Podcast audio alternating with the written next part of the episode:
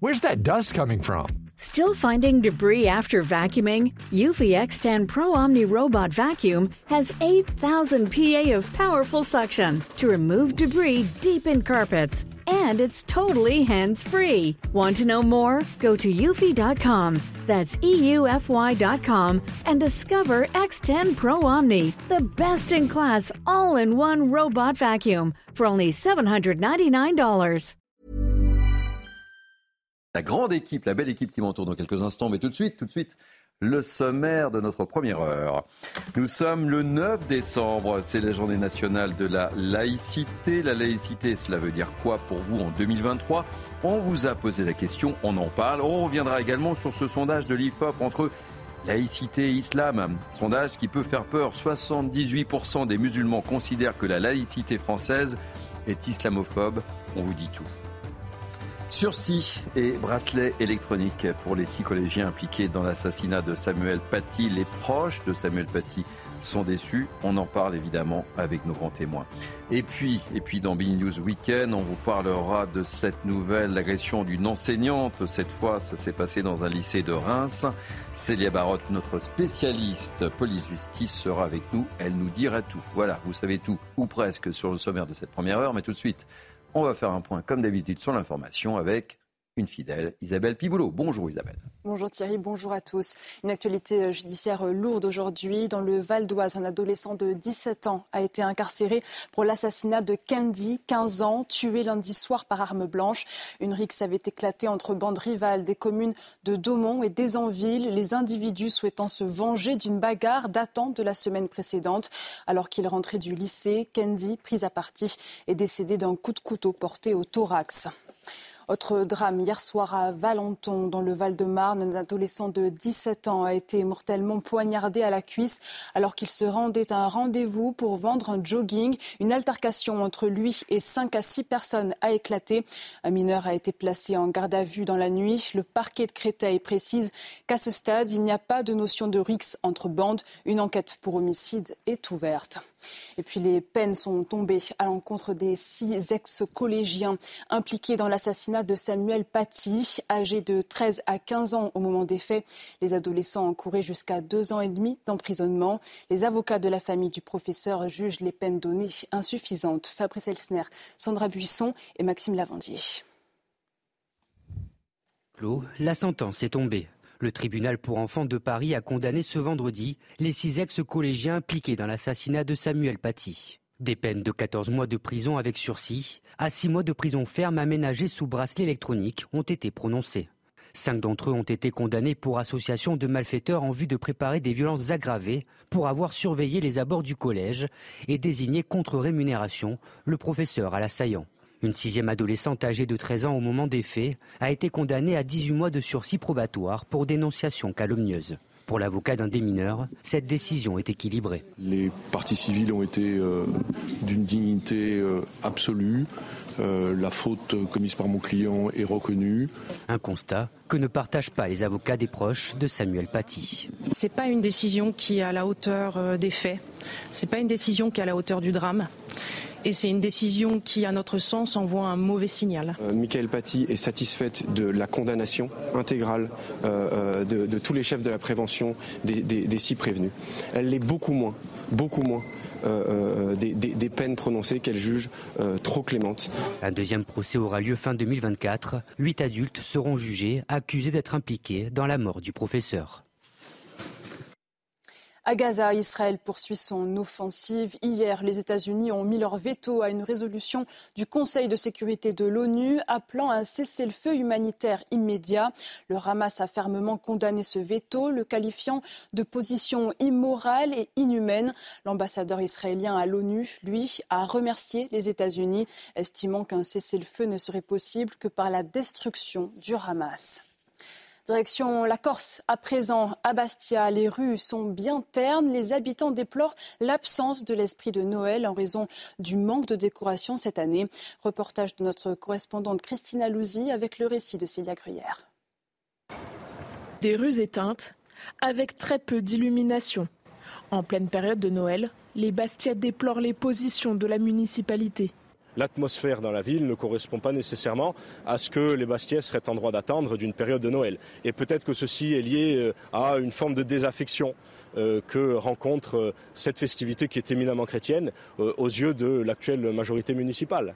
Des positions qui pèsent sur le moral, mais aussi sur l'économie à Bastia. Pour les commerçants, la période devient compliquée, comme l'explique ce conseiller municipal de l'opposition. L'absence de festivités, un marché Noël très tardif et des décorations en berne font qu'il y a un sentiment de tristesse de la part des commerçants et des riverains. Et ça a surtout des conséquences économiques. Grand nombre de, de, Bastia quittent la ville pour faire leurs achats. Donc on peut dire que cette année, Bastia est très triste et il n'y a pas de magie de Noël pour les enfants. Un marché de Noël sera installé du 13 au 23 décembre ainsi qu'une grande roue et une patinoire écologique. Et puis à l'affiche de la pièce Lapin au théâtre Édouard VII à Paris, Pierre Arditi a fait un nouveau malaise sur scène hier soir. Sa représentation a été annulée. Ce léger malaise est survenu environ 25 minutes après l'entrée en scène du comédien de 79 ans. Pierre Arditi avait été hospitalisé en septembre dernier, également suite à un malaise. Il devrait être de retour sur les planches mercredi. Voilà pour l'essentiel de l'actualité. Je vous retrouve à 12h30 pour un prochain point. Tout de suite, place à Midi News Weekend avec vous, Thierry. Merci, ma chère Isabelle. On tâchera d'être à l'heure à 12h30 très précisément. À tout à l'heure. Allez, je vous présente euh, l'équipe de grands témoins qui m'accompagne en ce samedi matin. Valérie Lecap, chroniqueuse politique, une fidèle. Soyez la bienvenue. Bonjour Thierry.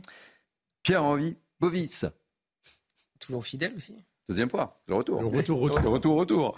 Marie-Pierre Vedren, députée européenne Modem, soyez la bienvenue. Merci beaucoup. Vous venez de la région proche de Rennes, hein, c'est ça Exactement. d'Aubigné. C'est tout à fait ça. C'est cela même. Euh, Denis Deschamps, analyste conférencier. Bonjour. Il est également Nathan Dever, écrivain. Bonjour Thierry. Ravi de vous accueillir. Ravi Allez, on va débuter notre émission par le thème du jour. Nous sommes le 9 décembre, c'est... Je vais voir si vous avez suivi. la journée de la laïcité. Très bien.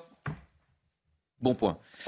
Et en, tous les cas, cette journée de la, laïcité célèbre, vous le savez, la promulgation de la fameuse loi de 1905 sur la séparation de l'Église et de l'État. Et dans le contexte du moment, il nous est apparu un peu essentiel de vous poser la question, mais c'est quoi, comment vous la vivez, cette laïcité en France en 2023 On commence par vous écouter et on ouvre le débat juste après.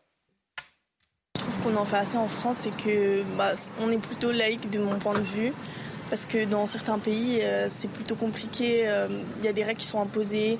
Par exemple, en Arabie Saoudite, par rapport à la religion, tout le monde, quand euh, on arrive là-bas, faut porter des voiles et tout. Peut-être pas assez vis-à-vis de la religion musulmane, mais non, globalement, je suis à compte satisfait Sinon, ça ferait pas autant de bruit, euh, on serait pas aussi euh, euh, penché sur la question, il y aurait pas autant, il y aurait pas ce climat-là, je pense, aujourd'hui en France. Pour l'instant, ce serait trop difficile et je pense qu'on va mettre beaucoup de temps à tous s'accepter. Alors, on va revenir dans quelques instants sur un sondage qui fait beaucoup parler entre laïcité et, islam. Et petit tour de table, en quoi c'est important? Je me tourne vers vous, Marie-Pierre Vedren, plus que jamais en cette période particulièrement difficile de célébrer cette laïcité c'est un principe fondamental. Vous avez rappelé le contexte effectivement de la loi 1905. C'est fondamental. C'est euh, ce qui fonde, c'est dans notre constitution de dire que la République française est laïque. C'est un principe qui est euh, essentiel pour tous nos concitoyens de pouvoir exercer ou non leur foi de manière euh, totalement libre. On voit qu'effectivement, vous, évoquez le sondage et, dans les témoignages qui étaient là, c'est aussi intéressant de faire le parallèle de sur la question des jeunes, il y a un sondage du Parisien qui dit notamment que 60% euh, des jeunes estiment que la laïcité est instrumentalisée mmh. aussi vis-à-vis euh, des musulmans. par contre, il faut rappeler que justement, la laïcité, c'est un principe qui permet à tous d'être protégés dans l'exercice, dans ses croyances. Et que euh, c'est aussi, si on se rappelle sur l'historique, sur notre culture, sur le siècle des Lumières, la laïcité, ça vise aussi à lutter contre toute forme d'obscurantisme, notamment l'obscurantisme religieux. Et c'est aussi sur ce principe-là que nous devrions tous nous retrouver. Allez, le câble. Oui, ce qu'il faut rappeler, c'est que la laïcité, ça a été une grande conquête. Ça a été mm. une conquête révolutionnaire contre l'ancien régime qui était religieux et dont la religion euh, régentait euh, le pays. Donc, euh, c'est quoi la laïcité? Les gens se trompent parfois. Ce n'est pas l'interdiction de la religion, c'est bien ça qu'il faut comprendre. Et ça fait débat aujourd'hui, hein, plus jamais. Non, mais c'est au contraire euh, la possibilité d'exercer chacun sa propre religion. Après, de l'exercer avec un certain nombre de règles qui sont les règles de la République et d'un État républicain. Mais ce n'est pas une interdiction. Alors, je pense qu'il y a eu un consensus très important, les fameux hussards noirs de la République, dont vous vous souvenez, qui étaient les professeurs euh, de la Troisième République qui étaient là pour enseigner la laïcité et pour euh, apprendre à l'école les valeurs de la République. Ce consensus a, volé, euh, est, attaqué en fait, est attaqué et on va en parler après. Juste après. Euh, en particulier par, par, la religion musulmane qui s'accommode mal du, du, consensus euh, de d'apparence républicaine en fait. Voilà. Donc c'est là où il faut euh, c'est là où il faut voir s'il faut changer. Enfin, où on discute du curseur. En fait. Allez, tour de table rapide et ensuite on rentre dans le vif du sujet avec ce sondage qui fait beaucoup parler. Pierre-Henri Bovis. Laïcité, c'est trois éléments fondamentaux. Premier élément, la liberté de conscience, la liberté de manifester sans être inquiété de ses opinions, de ses, de sa, de, mhm. ses croyances, et dans la limite du respect de l'ordre public. Justement, on pourra en revenir. Oh deuxième, le deuxième élément, c'est la séparation du religieux et de l'État. C'est-à-dire que l'État et les institutions ne reconnaissent aucune religion et ne s'immiscent dans aucune religion. Là aussi, on va pouvoir en revenir. Bien sûr. Évidemment. Et le troisième Ça, c'est du teasing pour le prochain thème. Hein. Exactement. Et le troisième élément, moi, qui me semble le, plus fondamental, c'est l'égalité des citoyens devant la loi en fonction, mm. euh, qui, euh, selon les croyances. Mm. C'est-à-dire qu'on ne peut pas évidemment discriminer un tel ou un tel en fonction de sa religion, de ses croyances. Donc, c'est l'égalité des citoyens devant la loi, mais également euh, vis-à-vis de leurs croyances. Donc, ce sont ces trois éléments fondamentaux qui euh, caractérisent, qui définissent la laïcité. En tout cas, la laïcité telle que la définissait Aristide Briand en 1905. Allez, Nathan euh, et, Denis, très rapidement, parce que derrière, on va commenter ce sondage. très rapidement, d'abord, la laïcité est un concept qui est à peu près incompréhensible en dehors des frontières de, l'Hexagone, qui est à peu près intraduisible dans les autres langues, et euh, on peine à l'expliquer, euh, que ce soit au monde anglo-saxon, que ce soit au pays asiatique, que ce soit au pays arabo-musulman, c'est un concept qui, qui n'est compréhensible qu'en France.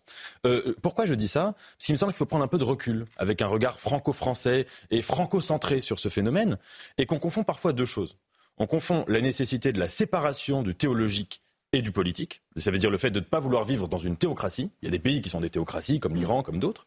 Et le modèle français de la laïcité euh, version 1905.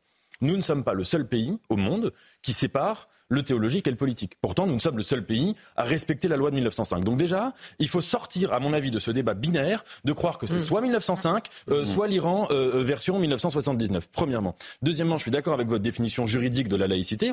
Mais à partir de là, on peut peut-être ajouter une chose, c'est qu'aujourd'hui, dans les définitions qui en sont proposées, dans l'esprit de la laïcité, souvent il y a deux visions qui s'affrontent. Ah, il y a, une vision de la, de la laïcité, ce que Régis Debray appelle la laïcité par ignorance. On est un des pays les moins religieux au monde, un le quatrième pays le moins religieux au monde. Donc une laïcité qui comprend plus rien aux faits religieux, qui devient complètement névrotique dès lors qu'on commence à parler de tel ou tel phénomène religieux. Aujourd'hui c'est sur l'islam, demain ce sera peut-être sur une autre religion. Et une laïcité qu'on pourrait définir comme minimaliste ou juste tolérante, euh, qui s'en tient aux trois des principes abstrait et concret que vous avez euh, rappelé et de laquelle je suis partisan. Allez, Tony, très rapidement, parce que je voudrais qu'on enchaîne sur, euh, sur ce sondage. C'est intéressant euh, avec ces, ces, rappels historiques, parce qu'effectivement, c'est une conquête euh, au bénéfice de la République. Mais encore une fois, il faut bien rappeler que ce ne, ce ne sont pas des interdictions, c'est une liberté. Mais comme toute liberté, c'est un arbitrage assez subtil à, à, à, comment dire, à distribuer, à distiller dans, dans, dans, notre, dans notre pays.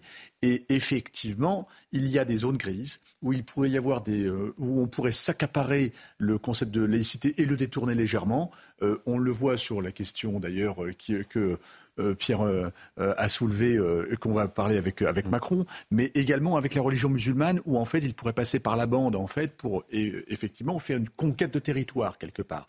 Donc en fait c'est un, c'est, un sujet complexe et on le voit quand vous interrogez les gens, mm. il y a plus d'interrogations. C'est pour ça que je voulais commencer par ça. C'est, un des mots, il y a des mots comme ça, comme amour, comme mm. c'est très compliqué de leur donner une vraie définition qui, qui arrive à faire consensus. Et plus que jamais dans le contexte actuel. on en revient à ce sondage qui personnellement moi m'inquiète.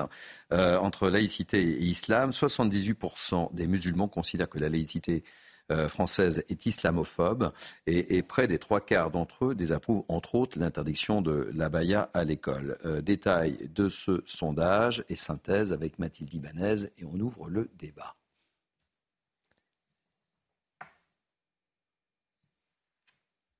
Ah, on n'a pas l'explication très concrète de Mathilde. Ce n'est pas très grave. on va réagir. Les chiffres sont suffisamment forts.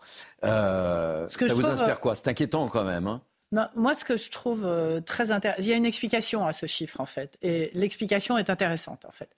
Pourquoi est-ce que 78% des musulmans pensent que c'est la laïcité est islamophobe? Parce que les musulmans, et en particulier les jeunes de moins de 25 ans, souhaitent, à 72%, je crois, hein, mm. de mémoire, euh, vouloir pouvoir exercer euh, leur religion de façon visible. C'est-à-dire qu'ils souhaitent euh, pouvoir faire des prières quand ils veulent, mm. ils souhaitent pouvoir porter des vêtements qui montrent qu'ils sont musulmans pour les femmes, des voiles, etc. Ils souhaitent manger, c'est très intéressant, l'alimentation est très importante de l'alimentation qui est compatible euh, avec leur religion. Et on voit bien que la religion, ils sont très religieux et la religion irrigue leur façon de vivre, l'alimentation, les vêtements, etc., euh, etc. Et donc, il est pas, il est normal que cette conception-là que eux ils ont de leur façon de vivre la religion cogne avec le concept de laïcité français, puisque le, concept de laïcité française n'intègre absolument pas euh, ces, pratiques-là. Et ce qui est très frappant euh, dans ce sondage aussi, c'est que c'est vraiment la jeunesse, en fait. C'est-à-dire que les générations euh, plus âgées, peut-être celles qui sont en France depuis plus longtemps et qui ont intégré ça, ce n'est plus accepté aujourd'hui par les jeunes. Et c'est ça que dit le sondage. Et c'est ça qui explique euh, en partie ce, ce, Je vous donne la parole tout de suite, euh, Nathan, et on, regarde le, sujet de Mathilde Ibanez qui nous détaille. Que vous avez retrouvé. Exactement. Et, oui, on a retrouvé. Mais quand vous avez besoin, quand vous fassiez vos sujets. Mais non, mais je sais que je peux compter sur vous, évidemment. Allez, on retrouve Mathilde Ibanez. La laïcité n'est pas en accord avec la religion musulmane. C'est le sentiment de nombreux Français musulmans. Selon le sondage, 75% d'entre eux souhaiteraient l'instauration de jours fériés pour des fêtes religieuses autres que chrétiennes. Le sentiment qui est celui donc euh, d'être euh, finalement visé par la laïcité, c'est plutôt le reflet du fait de ne pas comprendre ce qu'est la laïcité et de rejeter la laïcité parce que considérant sa religion comme au-dessus, en quelque sorte, de la loi commune et, de ce qui nous est véritablement commun du point de vue de notre contrat social, c'est la citoyenneté. Concernant l'enseignement, les musulmans de France souhaiteraient une plus grande liberté par rapport aux obligations scolaires. Dans le détail, ils sont 72% à désapprouver l'interdiction de l'abaya. 54% souhaiteraient que les jeunes filles aient le droit de ne pas assister aux cours de natation pour des raisons religieuses, ou encore la moitié d'entre eux aimeraient que les élèves puissent même refuser d'assister à tous les cours qui heurteraient leurs convictions religieuses. Euh, dans tous les domaines, on a une majorité donc euh, euh, de nos concitoyens musulmans euh, qui sont en opposition avec la majorité de ceux qui vivent dans notre pays sur toute une série de questions et qui montrent qu'il y a un, vrai problème, je dirais, de, de ce que l'on met en commun par rapport à ce qu'on met en commun pour faire société. Autre chiffre fort de ce sondage IFOP, au sein de l'école, 31% des musulmans scolarisés n'expriment pas de condamnation totale envers le terroriste d'Arras qui avait tué Dominique Bernard. Nathan, il vous inquiète ce sondage Moi, je trouve qu'il est particulièrement inquiétant. Je vois aussi, j'ai relevé 54% d'entre eux ne souhaitent que les jeunes filles aient le droit de ne pas assister aux cours de natation pour des raisons religieuses, et j'en passe, et, des meilleurs. Euh, euh D'abord, j'étais pas tout à fait d'accord avec la manière de dire que 78% des, des, musulmans euh, jugeaient la laïcité islamophobe ou discriminatoire. C'est pas c'est pas l'intitulé du sondage. Mm. C'est 78% euh, des sondés musulmans disaient que l'application de la mm. laïcité par les pouvoirs publics était à géométrie variable. Mm. C'est un constat dont on peut discuter. Et les pouvoirs publics, c'est un concept un peu trop large, sans doute. Mais il est vrai qu'on voit parfois des gens dire clairement qu'ils sont pour qu'il y ait des atteintes à la laïcité au nom du catholicisme. Par exemple, les crèches dans les mairies, ça les dérange ah, pas du tout. Et qu'en revanche, dans le cas de l'islam, euh, sitôt que les musulmans, euh, euh, enfin, qu'il pourrait y avoir une micro-atteinte à la laïcité au nom de l'islam, alors là, par contre, ils sont intransigeants. Donc c'est vrai que parfois, enfin, même pas que parfois, souvent, il y a des gens qui défendent et qui le disent en toute transparence, une vision à géométrie variable. Ça, c'est la première chose. La deuxième chose sur le sondage, c'est que manifestement l'IFOP a dit qu'il y avait, concernant le, la question sur Dominique Bernard, qu'il y avait un problème d'échantillon que ça c'était la seule question où ils n'étaient pas tout à fait sûrs de leur, de leur méthodologie. Ne pas totalement à l'égard du terrorisme. Mais que ce, donc cette statistique précise, euh, c'était pas obtenu avec les mêmes méthodes que les autres et mm. qu'elle était, euh, qu'elle était contestable. Et la troisième chose, sur les mesures, ce qui est très intéressant, c'est qu'on voit en effet qu'il y a plus de 70% des musulmans qui se disent intéressés par le modèle alsacien. Mais justement, j'en reviens à, ce que je disais tout à l'heure sur la laïcité. Quand je dis qu'on confond laïcité et séparation du théologique et du politique, est-ce que l'Alsace est une théocratie? Non. Hmm. Pourtant, l'Alsace ne respecte pas la loi de 1905 et elle a un autre modèle. Et un modèle que je trouve assez intéressant parce que notamment cette histoire du financement public des cultes il euh, y a un aspect qui est majeur. C'est que là-bas, les prêtres, les rabbins, les imams sont fonctionnaires de l'État. Mhm. Et aujourd'hui, on sait bien qu'il y a un certain nombre de pays étrangers euh, qui peuvent avoir des agendas idéologiques et des agendas pour le coup théocratiques, qui financent des mosquées dans le monde entier, euh, avec évidemment un, des arrière-pensées, parfois même de faire de la promotion d'un islam qui est un islam politique. Eh bien, voyez-vous, le modèle alsacien, c'est un modèle qui ne permet pas ce genre de choses. Donc, je pense que présenter ainsi le sondage fait peur, mais analyser différemment, euh, euh, on peut en obtenir une autre, une autre perspective. Bah, et Pierre je suis en tant que, en tant que député. Avec, avec, ce qui vient d'être dit par Nathan, et c'est ce que je vis aussi au Parlement européen quand j'échange de ce sujet avec mes collègues européens, qui nous disent bien, ils ne comprennent pas justement notre façon d'appliquer le principe de laïcité. Donc je, je, partage totalement ce que vous avez dit, et notamment aussi sur euh, des chiffres que vous avez cités. Euh, sur euh, l'alimentation, le lien. Et quoi, moi, je ne suis pas choquée non plus. Quelqu'un qui exerce sa foi et justement qui fait un lien dans sa vie courante, mm. si il est justement soit chrétien, soit musulman, etc., qui le lit. Tant que c'est fait, effectivement, ce que vous disiez tout à l'heure, dans le respect de l'ordre public, là, c'est du domaine du privé c'est pas des chiffres qui devraient nous choquer.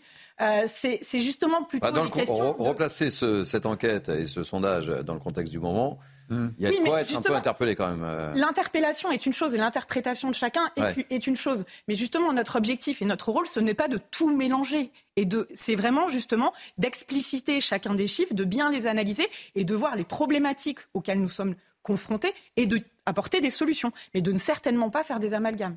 Pierre-Henri, Bovis. J'ai trouvé euh, intéressant l'analyse de, de, Nathan Dever, puisque ce qui est vrai, c'est que l'application de la laïcité, de la laïcité aujourd'hui est nécessairement à géométrie variable. Je vais vous donner deux arguments. Le, premier argument, et d'ailleurs qu'on répète sans cesse sur, sur les plateaux, c'est de rappeler que notre pays a des racines chrétiennes. Pour autant, à chaque fois qu'il y a effectivement une petite émission, euh, une petite entaille mmh. euh, de la laïcité par la communauté musulmane, on lui tombe dessus peut-être à tort par rapport à d'autres à d'autres religions. En tout cas, c'est ce que c'est ce qui est décrié souvent sur euh, sur, des plateaux et, et vous l'avez très bien rappelé d'ailleurs, il y a des, un nombre de personnes considérables, honnêtement au sein de la communauté musulmane, qui critiquent justement euh, ce, double débat en même temps sur euh, sur les crèches, sur la baya en parallèle, etc.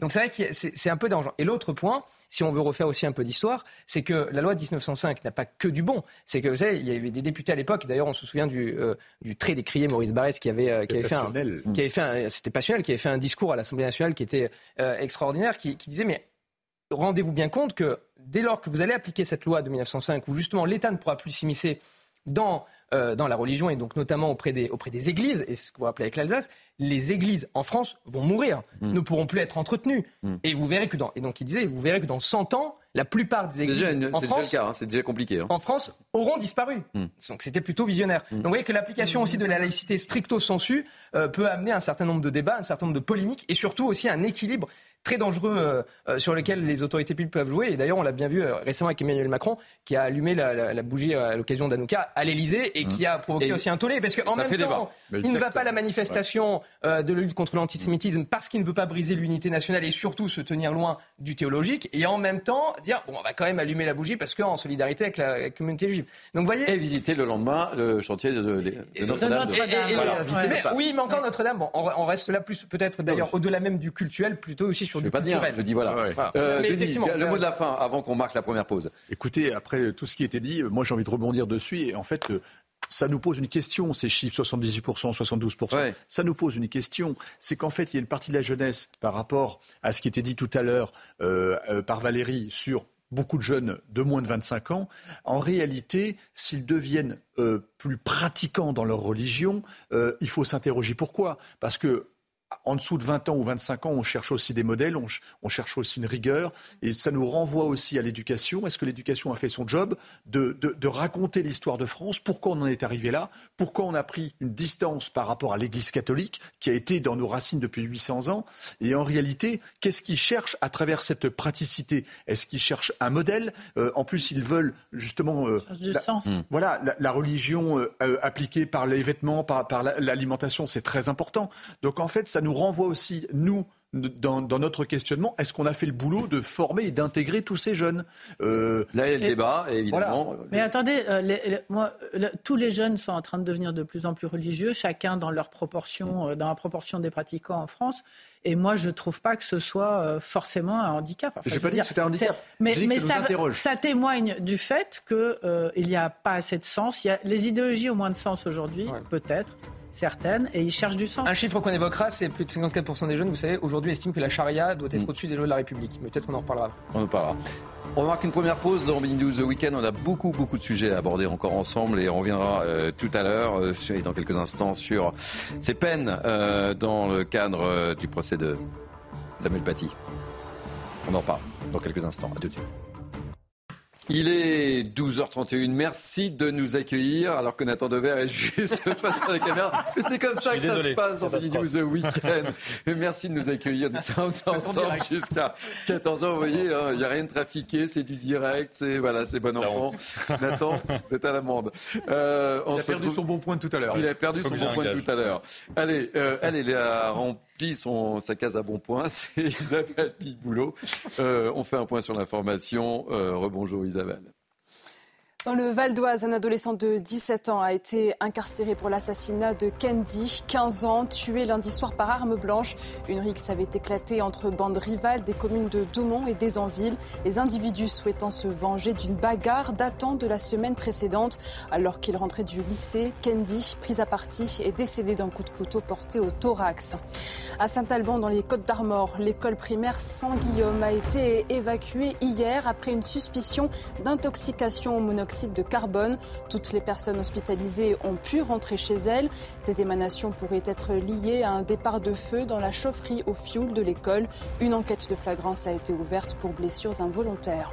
Et puis la Polynésie française en proie aux inondations. Depuis 48 heures, plus de 260 maisons ont été endommagées. Deux d'entre elles ont même été emportées. Les intempéries doivent se poursuivre aujourd'hui. De nombreuses îles de l'archipel sont placées par Météo France en vigilance orange pour forte pluie ou orage. Un arrêté de catastrophe naturelle doit être pris lundi. Merci Isabelle, on vous retrouve dans 30 minutes. Allez, je vous présente l'équipe de grands témoins qui m'entoure depuis 30 euh, minutes. Justement, Valérie Lecable, Denis Deschamps, Pierre-Henri euh, Bovis, euh, Nathan Dever, Nathan Dever, je dis bien Nathan Dever, et Célia. Et pas Nathan Devant? Oh, c'est vrai. Bien joué. Et euh, nous accueillons euh, Célia Barotte, notre spécialiste police-justice. On va parler, euh, transitions sont parfois difficiles, de Samuel Paty et des peines prononcées hier à l'encontre des euh, six collégiens, des peines qui ne sont pas à la hauteur. On voit tout cela avec Maxime Lavandier et on ouvre le débat juste après. Un procès à huis clos, la sentence est tombée. Le tribunal pour enfants de Paris a condamné ce vendredi les six ex-collégiens impliqués dans l'assassinat de Samuel Paty. Des peines de 14 mois de prison avec sursis à 6 mois de prison ferme aménagée sous bracelet électronique ont été prononcées. Cinq d'entre eux ont été condamnés pour association de malfaiteurs en vue de préparer des violences aggravées pour avoir surveillé les abords du collège et désigné contre rémunération le professeur à l'assaillant. Une sixième adolescente âgée de 13 ans au moment des faits a été condamnée à 18 mois de sursis probatoire pour dénonciation calomnieuse. Pour l'avocat d'un des mineurs, cette décision est équilibrée. Les parties civiles ont été euh, d'une dignité euh, absolue. Euh, la faute commise par mon client est reconnue. Un constat que ne partagent pas les avocats des proches de Samuel Paty. C'est pas une décision qui est à la hauteur des faits. C'est pas une décision qui est à la hauteur du drame.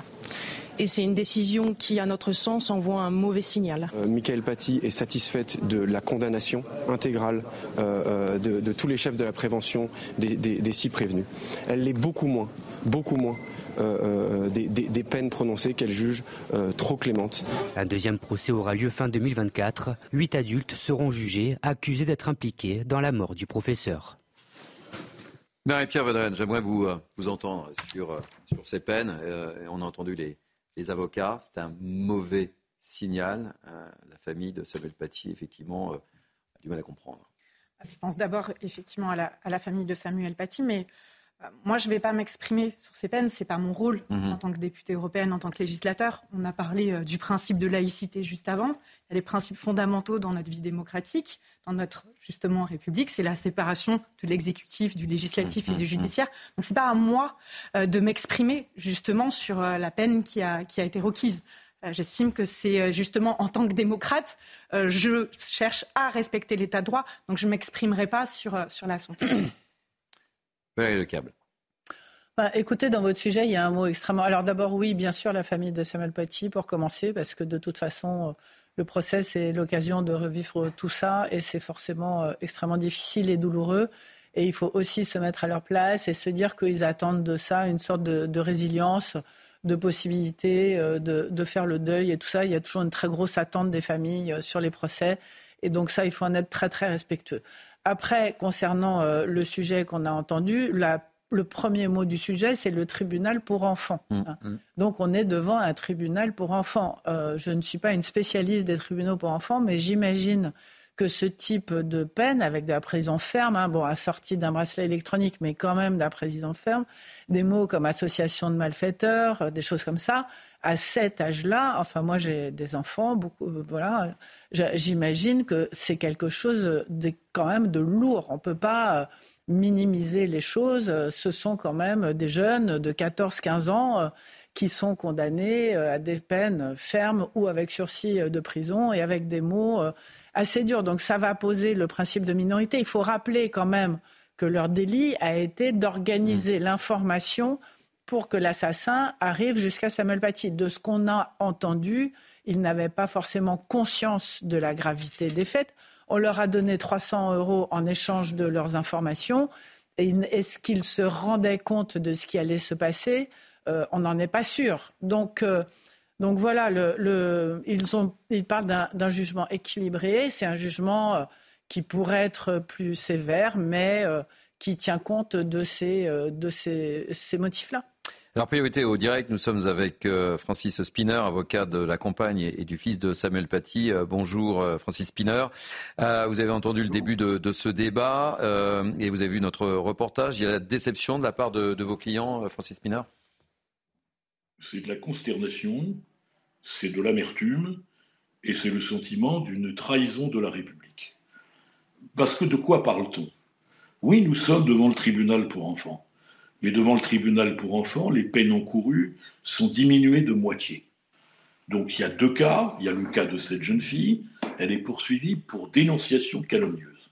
Elle encourt une peine maximum de 30 mois d'emprisonnement. C'est sans doute la dénonciation calomnieuse la pire qui ait pu être commise, puisque non seulement elle a menti une première fois, en allant déposer plainte contre Samuel Paty, mais elle a maintenu ses mensonges pendant longtemps. Elle a participé à une vidéo qui a enflammé les réseaux sociaux, et le jour même du crime, elle a répété son histoire mensongère à un de ses camarades complices que l'assassin entendait. Et donc ce que nous pensions, c'est que, sans forcément qu'une peine de prison ferme, étant entendu qu'elles sont aménageables sous surveillance électronique, nous pensions que la moindre des choses eût été qu'elle soit condamnée, même avec sursis, au maximum de la peine encourue, c'est-à-dire 30 mois sursis.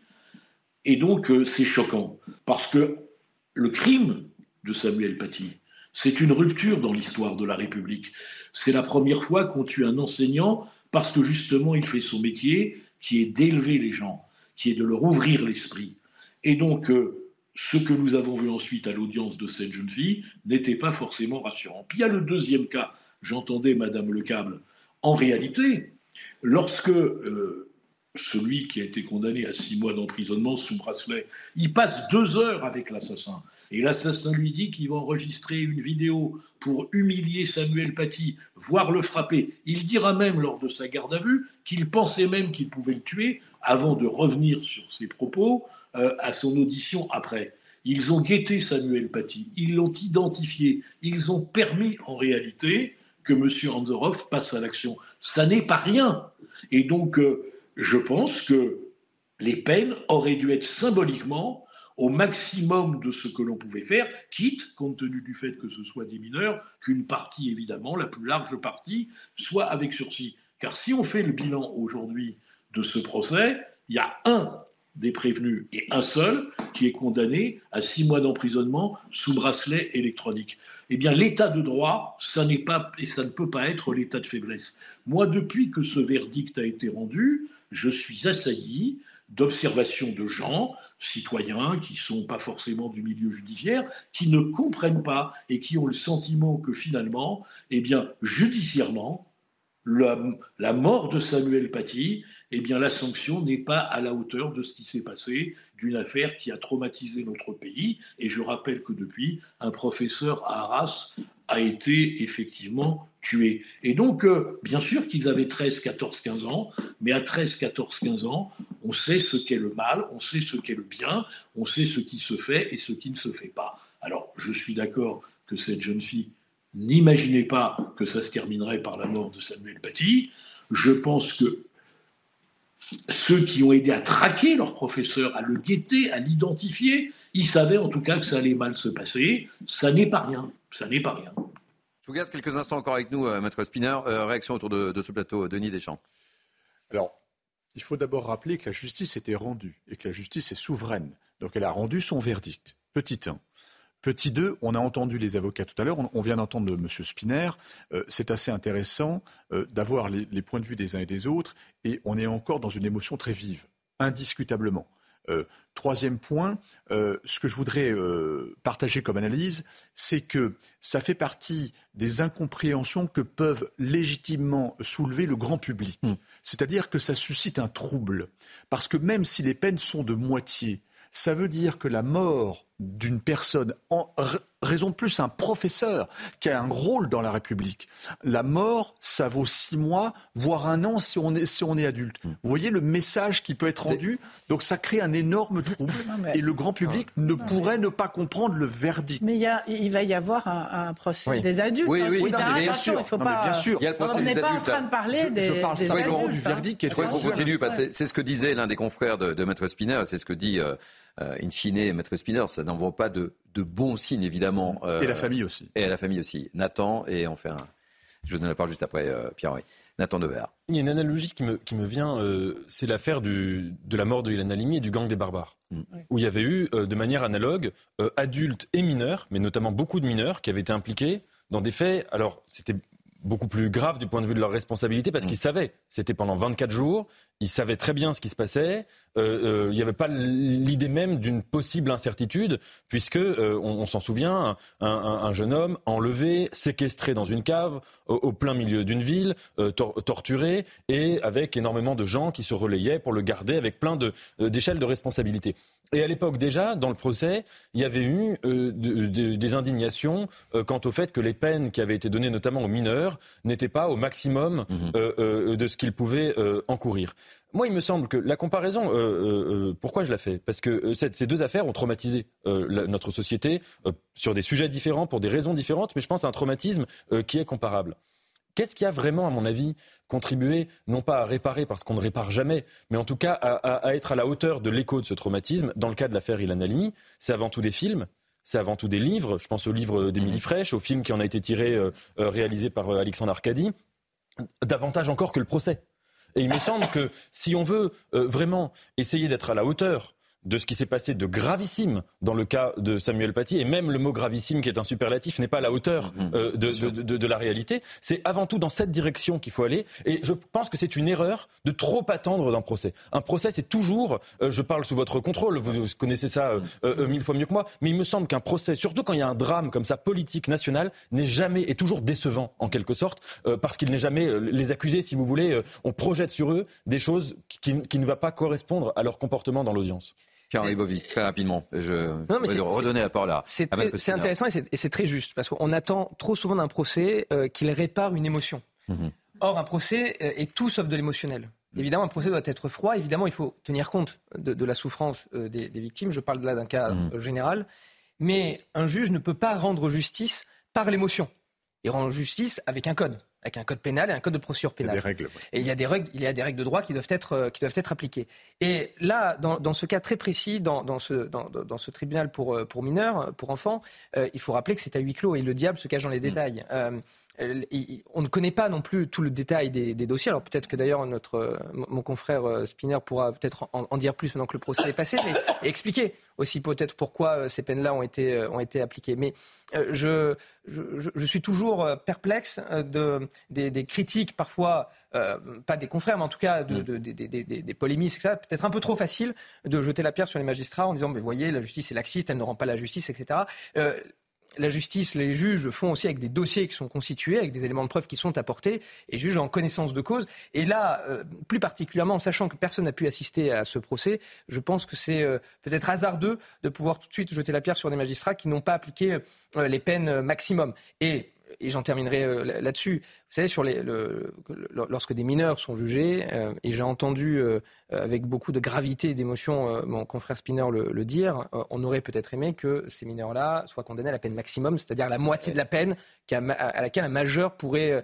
pourrait être condamné. Mais vous savez que même dans ce cas-là, je pense qu'on aurait toujours trouvé à redire, et c'est ce, mmh. ce, que vous avez dit justement, en disant mais pourquoi à la fin ils, auront, ils ont bénéficié de ces excuses de minorité En fait, on aurait toujours quelque chose à dire, tellement les faits sont, et je suis d'accord avec vous, graves, mais grave n'est pas le, bon mm. terme, ils sont tellement heurtants, choquants, euh, que de toute manière, aucune, aucune sanction ne pourrait réparer la peine et l'émotion euh, que ce, drame a suscité euh, au sein de, l'opinion publique. Maître Spinner, Valérie Lecable évoquait la, la prochaine étape, hein, c'est le, procès des, adultes, et ça, ça, met une certaine pression, évidemment, sur cette deuxième étape où euh, visiblement euh, vos clients sont déçus, et, je minimise le mot, c'est plus que cela évidemment, et je, le comprends et vous l'avez euh, largement exprimé, mais sur cette deuxième étape où on va attendre des, décisions plus fermes.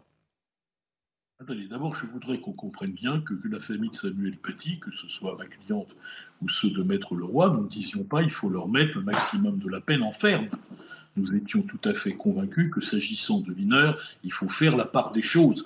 Mais dans la symbolique, avoir demandé, avoir prononcé le maximum de la peine, même avec sursis, avait un sens. Car la justice, euh, j'ai entendu ce qui a été dit sur l'affaire Alimi, il se trouve que j'étais l'avocat de la mère d'Alimi. La justice, c'est aussi un message. C'est très compliqué de rendre un jugement.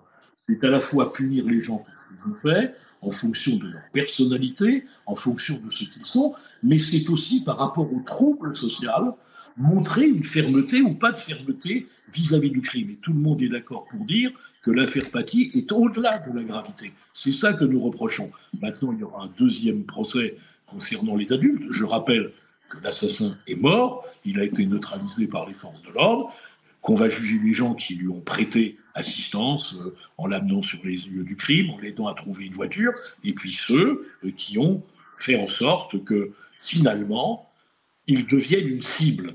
Parce que c'est ça, ce qui s'est passé avec cette jeune fille, c'est qu'à partir du moment où elle dépose plainte, mais qu'elle accepte ensuite de tourner une vidéo avec son père et de l'enflammer les réseaux sociaux en disant cet homme a blasphémé, on sait très bien depuis Charlie que lorsqu'on dit que quelqu'un a blasphémé le prophète, c'est comme si on faisait une fatwa et qu'on lui mettait une cible dans le dos, et c'est ce qui est arrivé à Samuel Paty.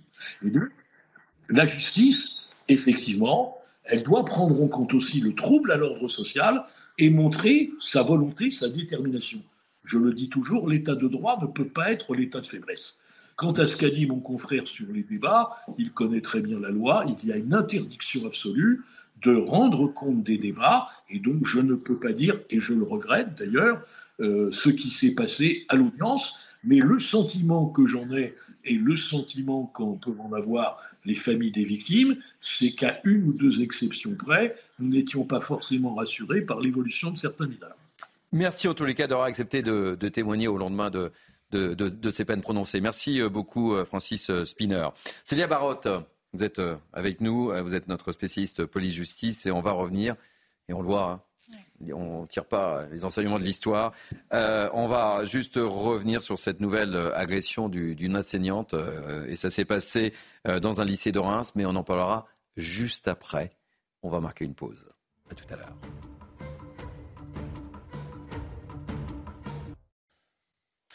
Il est quasiment presque 13h, c'est Midi 12 Week-end jusqu'à 14h. Merci de nous accueillir. Je vous présente l'équipe qui m'entoure dans quelques instants. Mais tout de suite, euh, vous voulez connaître le sommaire de la deuxième heure? Je vous le donne immédiatement, évidemment. À la une de cette deuxième heure, on évoquera la loi immigration. Élodie Huchard euh, sera avec nous. Il est urgent, urgent d'agir. Illustration sera à Châteauneuf-Grasse dans les Alpes-Maritimes. Dans cette petite commune, les habitants sont exaspérés car un hôtel est occupé par des migrants et les nuisances sont nombreuses. On sera sur place avec Mathieu Devez et Sacha Robin. On reviendra, oui, on reviendra sur cette confidence d'Emmanuel Macron à nos confrères du Monde. Il promet un rendez-vous avec la nation en janvier. Cela veut dire quoi très concrètement? Mathilde Ibanez nous décrypte et on commentera sur notre plateau évidemment cette petite phrase et Elodie Huchard nous apportera son éclairage. Enfin, on évoquera ce changement de philosophie des entreprises françaises. Elles souhaitent mettre au travail, ou plutôt mettre fin au télétravail. Le Guillot nous dira tout. Voilà pour notre programme, vous savez tout, ou presque. Le reste, c'est Isabelle Piboulot qui vous dit tout. Rebonjour Isabelle. Bonjour Thierry, bonjour à tous. À la une, ce drame hier soir à Valenton, dans le Val-de-Marne. Un adolescent de 17 ans a été mortellement poignardé à la cuisse alors qu'il se rendait à un rendez-vous pour vendre un jogging. Une altercation entre lui et 5 à 6 personnes a éclaté. Un mineur a été placé en garde à vue dans la nuit. Le parquet de Créteil précise qu'à ce stade, il n'y a pas de notion de rixe entre bandes. Une enquête pour homicide est ouverte.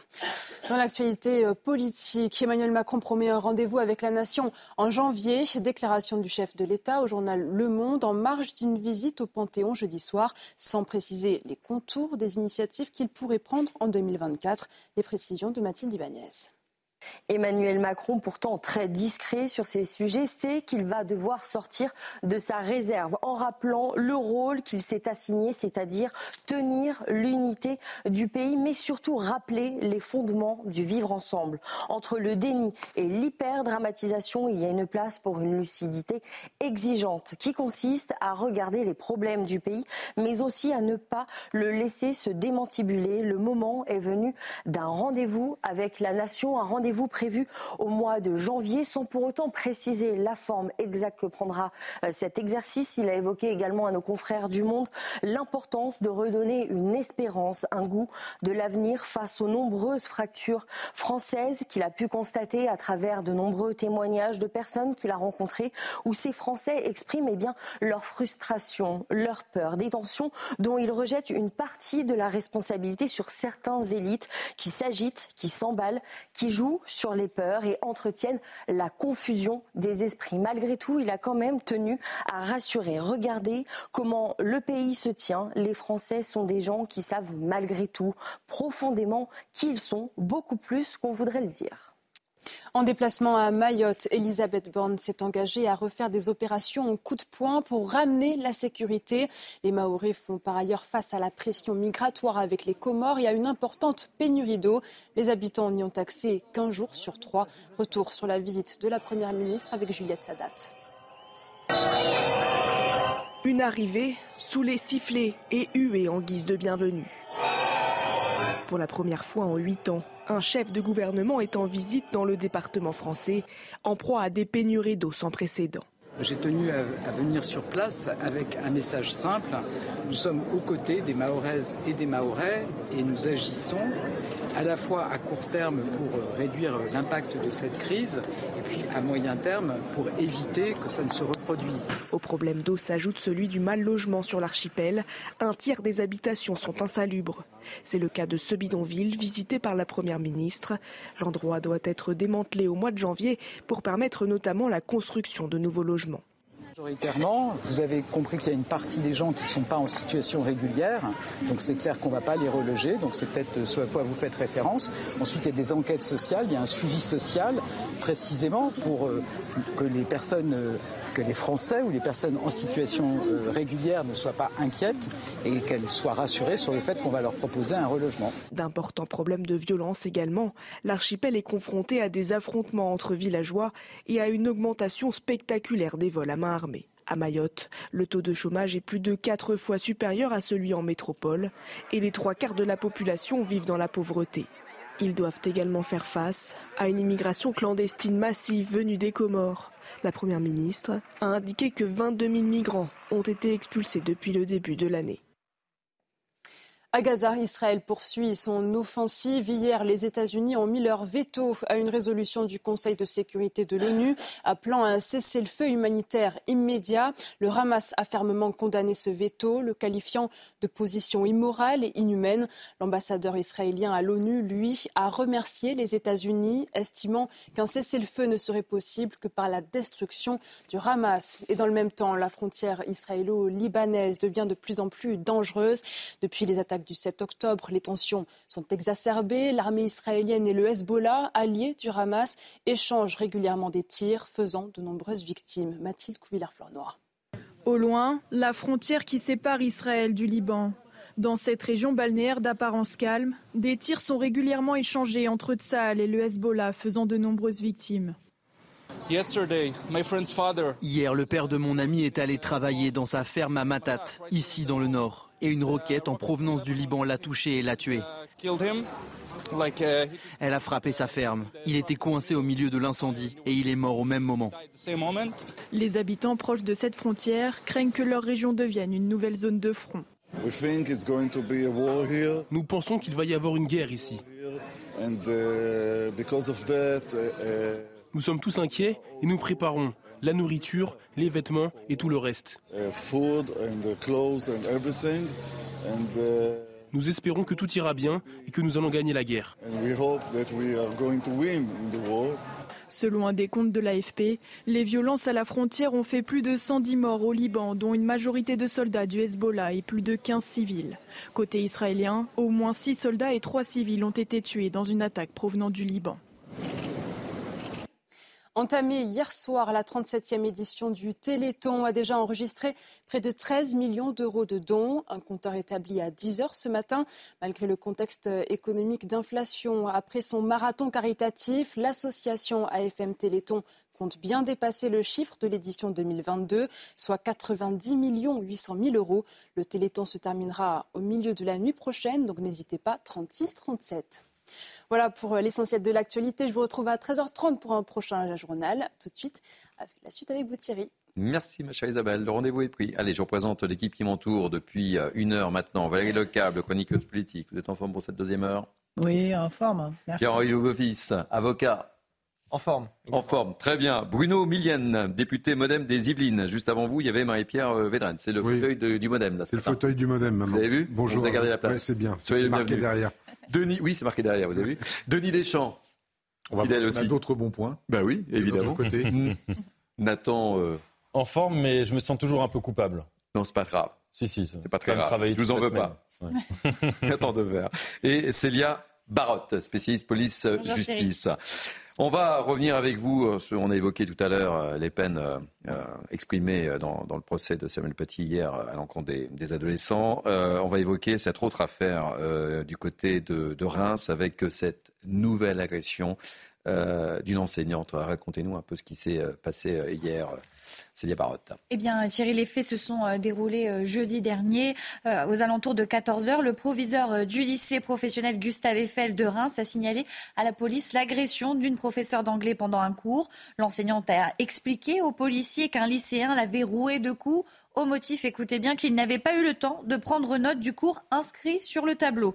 Plus précisément, selon une source judiciaire, l'enseignante avait demandé à l'adolescent de demander à ses camarades les éléments qu'il n'avait pas notés pendant le cours. Le jeune garçon est sorti de la classe, puis est à nouveau rentré et aurait violemment frappé euh, l'enseignante, puis l'aurait poursuivi dans la cour et l'aurait à nouveau frappé. L'enseignante a reçu euh, six jours d'ITT. Ces jours ne sont pas en danger, mais elle est encore très choquée. Ce sont des membres de l'équipe éducative, dont euh, le CPE, qui ont mis fin à l'agression et qui ont immobilisé l'agresseur. Un enseignant a reçu, euh, quant à lui, deux jours d'ITT. Alors, sur le profil du mis en cause, il est français, il est âgé de 16 ans, il est inconnu de la police et de la justice. Le comportement de cet élève n'avait euh, jusqu'alors fait l'objet euh, d'aucun signalement. Il s'est rebellé quand les policiers euh, sont arrivés et ont tenté de, l'emmener. Il a été placé en garde à vue euh, jeudi. pour violence sur personne chargée d'une mission de service public. Une garde à vue qui a été prolongée durant laquelle les faits ont été reconnus de sa part. Le jeune homme devrait donc être déféré aujourd'hui, c'est-à-dire être présenté à un magistrat. Et selon le recteur de l'Académie de Reims, qui a donné un communiqué, il condamne avec la plus grande fermeté cette agression qui touche encore le milieu scolaire. Merci pour ces précisions, Célia Barotte. Wino, Emilienne, je tourne vers vous. On évoquait dans la première heure euh, les peines encourues euh, dans l'affaire Samuel Paty. Et là encore, Célia vient de vous le dire, encore un enseignant, une enseignante euh, atteinte. Ça pose beaucoup de questions, indépendamment du fait qu'il faut absolument rétablir l'ordre et la sécurité dans, dans, nos établissements scolaires. Ça, tout le monde est d'accord, mais il y a quand même tout l'environnement autour des enfants qui pose problème. Il y a quand même, je pense, un petit abandon d'autorité parentale de la part des parents, d'une part. Et puis d'autre part, cette, euh, cette société dans laquelle on vit, où les enfants sont confrontés en permanence aux réseaux sociaux. Moi, j'ai eu des cas euh, aussi qu'on m'a signalé euh, chez moi d'enfants qui paraissent tout à fait intégrés, tout à fait bien dans la société et qui tout d'un coup vrillent parce que, à force de partir mhm. sur, des réseaux sociaux, en s'ancrant avec des gens qui sont prêts à tout pour, pour, pour mettre le bazar, et puis ils s'y retrouvent et tout d'un coup, ils commettent l'irréparable. Alors après, avec beaucoup de, beaucoup de regrets de leur part, beaucoup de, de prise de conscience, mais trop tardive, de se dire, oui, trop tard, hein, parce qu'ils se retrouvent avec un casier judiciaire et tout. Donc c'est tout l'environnement, c'est pas que ciblé sur une chose, c'est un peu partout. Pour, pour tout vous dire, je reviens de Mayotte, c'est pas mieux non plus. Oui, le câble. Ce qui frappe euh, dans ce sujet-là, c'est euh, le prétexte est absolument ridicule, en fait. C'est-à-dire que il n'a pas eu le temps euh, de recopier ce qu'il y avait sur le tableau. Je ne sais pas si vous vous rendez compte, euh, ça veut absolument strictement rien dire. On était dans un sujet extrêmement grave qui était euh, l'assassinat du professeur Samuel Paty. Et là, on a l'impression que la moindre étincelle, enfin le moindre prétexte est bon. La moindre autorité, finalement. Voilà, pour aller rouer de coups un professeur. Donc, oui, euh, ça n'a, enfin, c'est inacceptable. Euh, il peut pas. C'est des, des, réactions qui n'ont absolument aucun sens, qui sont contraires. Il faut rétablir l'autorité dans les établissements scolaires d'une façon ou d'une autre, à la maison bien sûr, et à l'école aussi. Hein. Les, les, enseignants ne peuvent pas se substituer. Euh, évidemment aux parents, mais vous avez voilà, à la maison et à l'école. Pierre-Henri Bovis. C'est le point que je tenais, que je tenais à souligner, c'est que le, effectivement, on peut, on peut s'en prendre à, ces gamins, mais euh, avant tout, je m'en prendrai surtout aux parents. Ah c'est une, la base. une défaillance la cause. évidente. Ah c'est la cause. Il y a une défaillance évidente de l'autorité parentale. Il y a une défaillance évidente de l'éducation et l'État ne peut pas se substituer aux parents euh, pour euh, inculquer aussi un savoir-vivre et ne serait-ce qu'une mm. éducation aux enfants. L'État est là pour instruire, pour élever, en faire des citoyens. Mais ensuite, après, les parents ont un sérieux travail. Et si des parents euh, n'arrivent pas dans leur mission. Il faut qu'ils soient accompagnés, il faut qu'ils sollicitent là en revanche de l'aide, de, mmh. des aides exceptionnelles de la part de l'État qui, a des qui, qui dispose de services compétents euh, pour accompagner des parents. Mais je trouve que euh, c'est gravissime d'un point de vue moral et ça peut aussi avoir des conséquences juridiques. Et vous savez d'ailleurs qu'il y a un article dans le Code pénal qui prévoit des sanctions en cas de défaillance de l'autorité parentale qui pourrait conduire à la commission d'un crime ou d'un délit. Je pense d'ailleurs qu'il faudrait je m'adresse là aux législateurs, mmh. mais euh, renforcer considérablement cette disposition qui est trop peu appliquée parce que trop vague. On voit bien l'esprit du législateur de vouloir sanctionner les parents qui justement ne remplissent pas leur, leur fonction, mais bon, pas assez bien délimité, cadré. je pense que vraiment il faut accentuer sur ce point-là sur euh, les parents euh, qui ont un rôle crucial à jouer et qui sont responsables indirectement de ce, que, de ce que les enfants peuvent produire à l'école. Céline Barotte, je vous remercie. Merci. Elodie Huchard va prendre notre place dans quelques instants puisqu'on va parler de la loi Immigration, vous savez, la loi immigration. C'est ici. Hein. c'est chaise musicale, c'est ça, ce week-end. Évidemment, euh, on, va, on, fera le point avec Elodie Huchard dans quelques instants. Hier, Gérald Darmanin était en visite à Nice. Le ministre de l'Intérieur euh, s'est rendu dans le quartier des Moulins, un quartier ô combien sensible avec en toile de fond les trafics des stupéfiants. Il est revenu notamment sur le parallèle entre immigration irrégulière et délinquance étrangère. On l'écoute et ensuite on fait le point avec Elodie Huchard sur cette fameuse loi immigration. Il y a un sujet en matière d'immigration irrégulière et de délinquance étrangère. Ça ne veut pas dire que tous les étrangers sont des délinquants, mais il faut constater que les délinquants, euh, euh, il y a une population plus importante dans certains faits, les vols à la tire, euh, le trafic de drogue par exemple, où il y a des étrangers. Et moi, mon, sujet, c'est comme celui des Français. Il faut qu'on soit attentif à ceux qui veulent respecter les règles de la République et s'intégrer à notre pays. C'est le cas de mes deux grands-pères qui viennent de l'autre côté de la Méditerranée, comme beaucoup de Français. Et puis a ceux qui ne respectent pas les règles de notre République et qui doivent partir qui doivent s'en aller et qui doivent être expulsés. Aujourd'hui, les règles nous empêchent de le faire pour une partie. Voilà, Elodie Huchard, Bonjour. je suis ravi de vous accueillir. Nous ne sommes pas dimanche, mais nous sommes samedi. Je viens quand même. Vous venez quand même. Alors, on va parler de la loi immigration. On en est où? C'est normalement prévu lundi.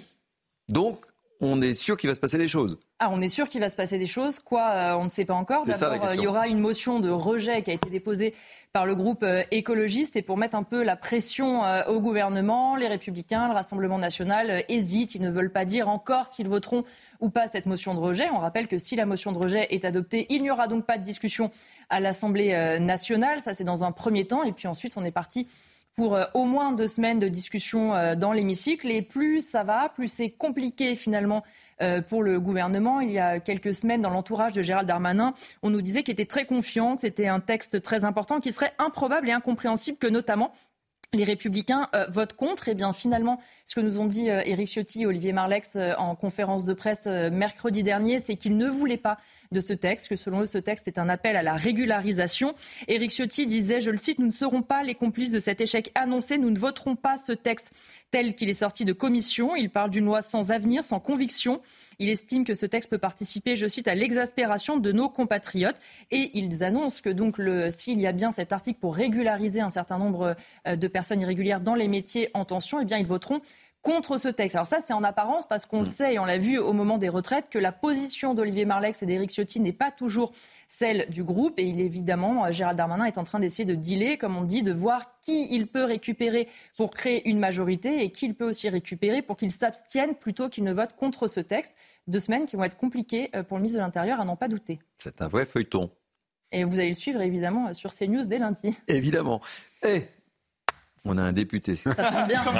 c'est dingue. Il sera lundi, c'est bizarre. Hein. Alors non, mais bon, c'est les propos habituels avant tout texte qui euh, posent polémique. Mais, oui, mais très concrètement bah, Très concrètement, je ne vois pas l'intérêt non plus pour les Républicains ni pour le Rassemblement national de ne pas aller au débat. Ce qui est important sur ce texte, c'est qu'on aille au débat, justement. Je vais même vous dire pire. Ce qui est important pour ce texte, c'est qu'on le vote, que la majorité gagne ou qu'elle perde. Il y, a des, il y a des défaites qui peuvent être salvatrices. Pourquoi? Parce que le texte tel qu'il est présenté est assez équilibré c'est la politique politicienne que font Olivier Marlex et, et, mm. aujourd'hui sur les régularisations.